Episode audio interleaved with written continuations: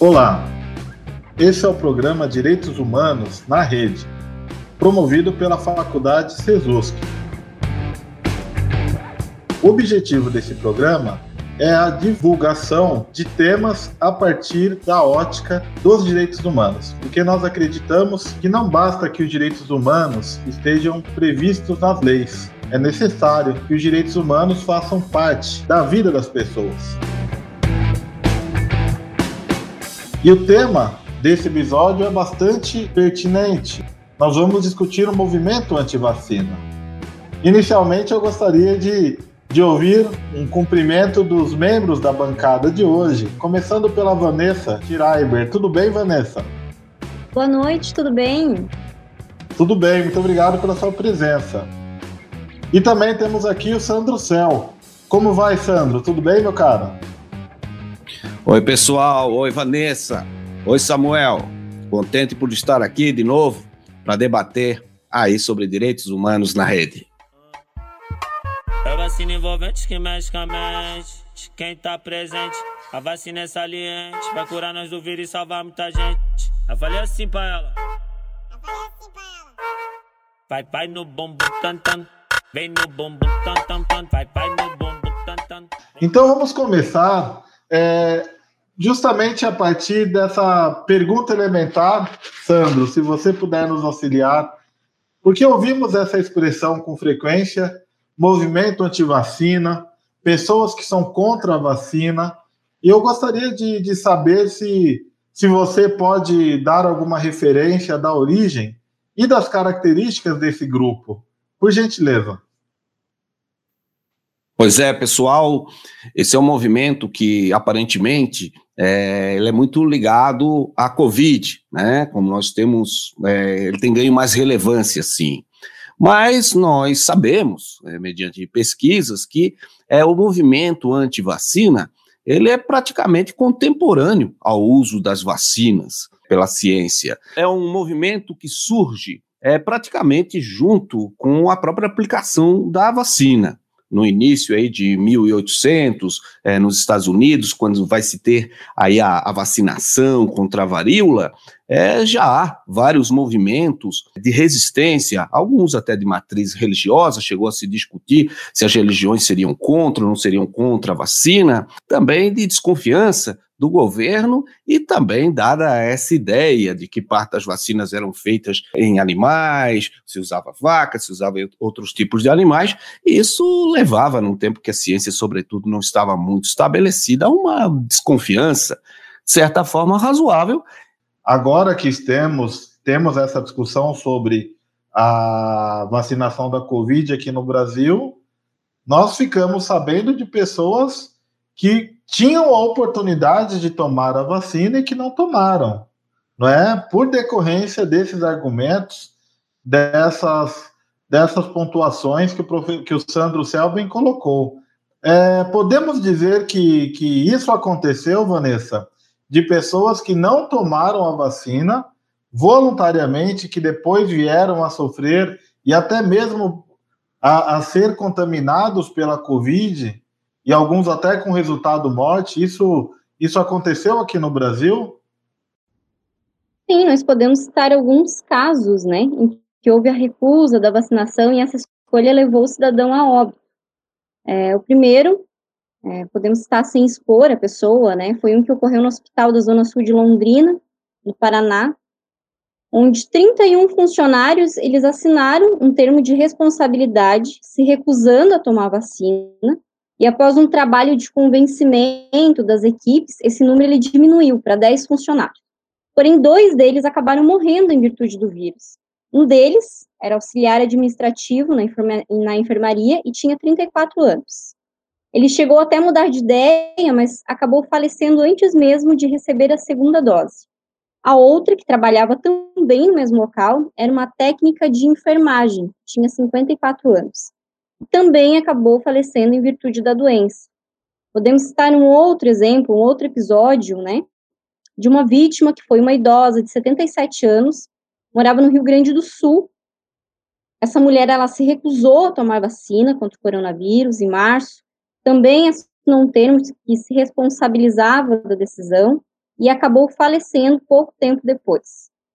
Então, assim, é claro que existem também casos ex excepcionais de pessoas, né, que tomaram as duas doses e mesmo assim vieram a falecer. As pessoas, elas têm muita dificuldade de entender qual que é a função, né, da vacina. Elas acham que a vacina é mágica, que tomou a vacina está protegido, que não tomou vai ficar doente, mas não é bem assim que as vacinas funcionam. Elas são eficientes, mas não são infalíveis. Não, existem, não existe vacina 100% eficiente.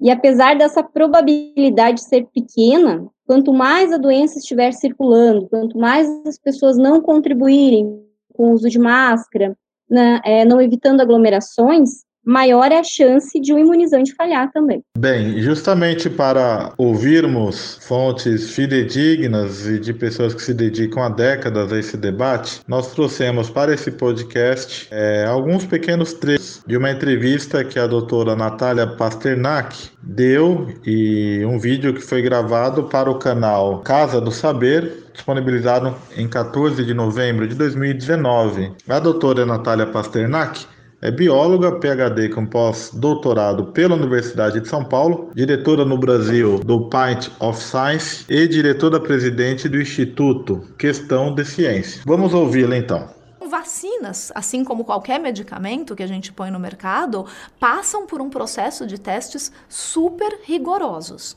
elas são seguras e elas protegem contra doenças que são, em geral, fatais ou deixam sequelas. Então, beleza, a vacina vai te proteger. Se você tomar a vacina, você está protegido. Mas tem uma outra característica das vacinas que pouca gente sabe e que não é menos importante, que chama imunidade de rebanho. Por que rebanho? Porque é o rebanho inteiro mesmo.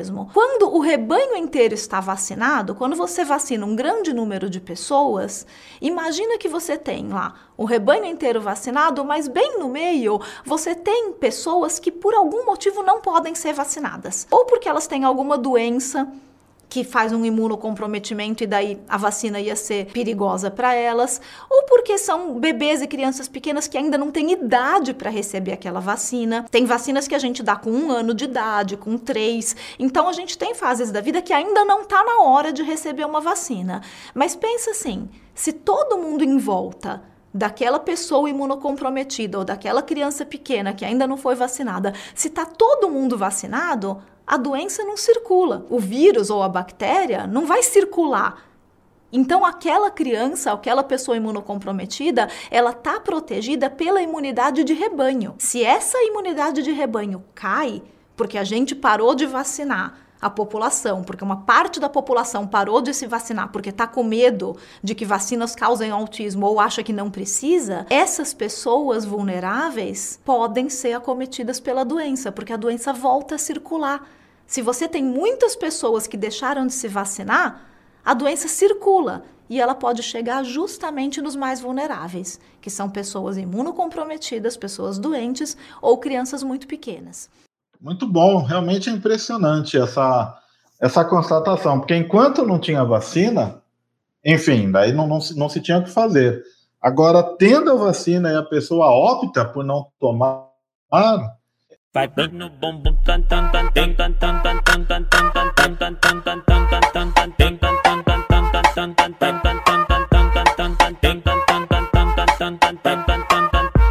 Autenticamente falando, uh, vai. se vacina aí, pô. Uh, tem. Nós tá tipo com Instituto Butantan. Agora pensando, Vanessa, numa, numa tentativa de, de direção possível, né? Porque o Sandro colocou bem, de que modo muitas vezes se interpreta que, olha, o corpo é meu, então eu não quero tomar vacina, mesmo que eu possa continuar disseminando o vírus. Como é que você vê essa relação entre decisão do indivíduo e o compromisso de cada um de nós com a sociedade? Não é? De que modo esse debate sobre a vacinação é um debate que também está relacionado com uma concepção de cidadania, de que nós, ora, não, não vivemos isolados, que vivemos em uma sociedade e que eu decidir ou não decidir sobre a minha vacina, sobre a minha vacinação, não se reduz apenas a um debate sobre mim, mas também é um debate sobre como eu vejo a sociedade no qual eu estou inserido. Como é que você vê essa, essa relação, Vanessa, por favor? Eu acho que por envolver né, uma atitude individual, em que cada um vai até o posto de saúde, e pode parecer que a vacinação é algo totalmente pessoal, na linha do toma vacina quem quer. Mas chega a ser até mesmo um, um ato egoísta, né? Não é bem assim, a vacinação é um ato de proteção coletiva. Ao se vacinar, o indivíduo ele não está apenas se protegendo, ele está criando, junto com outras pessoas imunizadas, um certo bloqueio contra o vírus naquela comunidade. Sem a vacina, abre espaço para o vírus. É, Fala-se muito também na, na questão de imunidade de rebanho, né? A Organização Mundial de Saúde, ela fala que as taxas variam de 60% a 80% da população. Mas não é possível chegar a esse índice mínimo de imunidade de rebanho sem o apoio da população. Acho que a consciência coletiva da, vac da vacinação é muito importante, né? Então, as pessoas pensarem que precisam usar máscara, que precisam seguir as recomendações, que precisam evitar aglomeração, eu acho que só assim que a gente vai evitar que o vírus se espalhe cada vez mais. Perfeito, muito bom. Estamos nos, nos encaminhando para a conclusão. A, a Vanessa foi, foi muito feliz, não é? é? É necessário pensarmos em nós, mas também é necessário pensarmos nos outros, não é? Na, na sociedade que estamos inseridos. A decisão ela não é apenas de cada um de nós, é uma decisão sobre todos nós. Como é que você vê, Sandro? Uma última palavra, por favor. Uma possibilidade da gente pensar um, uma mensagem que certamente não se reduza a dizer assim, ah, todo mundo tem que tomar vacina debaixo de vara, mas que indique que a vacinação, sim, é um, é um pacto coletivo. Essa é uma expressão que eles usam, né? A vacinação é um pacto coletivo que fazemos para conosco e com nós enquanto sociedade. Eu agradeço demais, viu, Vanessa? Eu quiser deixar um, um, uma despedida para o pessoal, fique à vontade. É, mesmo segmento, né, que o Sandro comentou, acho que o caminho não é obrigando. Acho que falta também construir uma confiança pública, né, por parte dos governantes. Acredito que haja também uma falha na comunicação, né, entre pesquisadores, pesquisadores, médicos com a sociedade é preciso iniciar né, uma campanha para combater esses movimentos anti-vacinas, usar também as redes sociais, muito utilizadas hoje, também como forma de, de campanha, aumentando né, esse acesso à informação. E seria isso. Muito bom, obrigado, Vanessa. Uma palavra de despedida, Sandro. Olha, só tenho que dizer que mais uma vez eu aprendi muito sobre o tema, tanto elaborando ao, ao próprio assunto pesquisado, quanto aprendendo aí com a, com a Vanessa, com o diálogo, com as perguntas instigantes aí do Samuel. Acho que saímos melhor desse debate. Muito bom. Então estamos concluindo mais um episódio dos Direitos Humanos na Rede, promovido pela Faculdade Sesusk. Aproveito para lembrar que temos um e-mail a partir do qual você pode encaminhar perguntas, propostas de temas, que é direitoshumanosnarrede@faculdadesesusk.edu.br em breve retornaremos debatendo mais alguma questão relevante do mundo contemporâneo a partir da perspectiva dos direitos humanos, porque nós acreditamos que não basta que os direitos estejam previstos nas leis, é necessário que eles estejam no cotidiano das pessoas. Forte abraço, muito obrigado.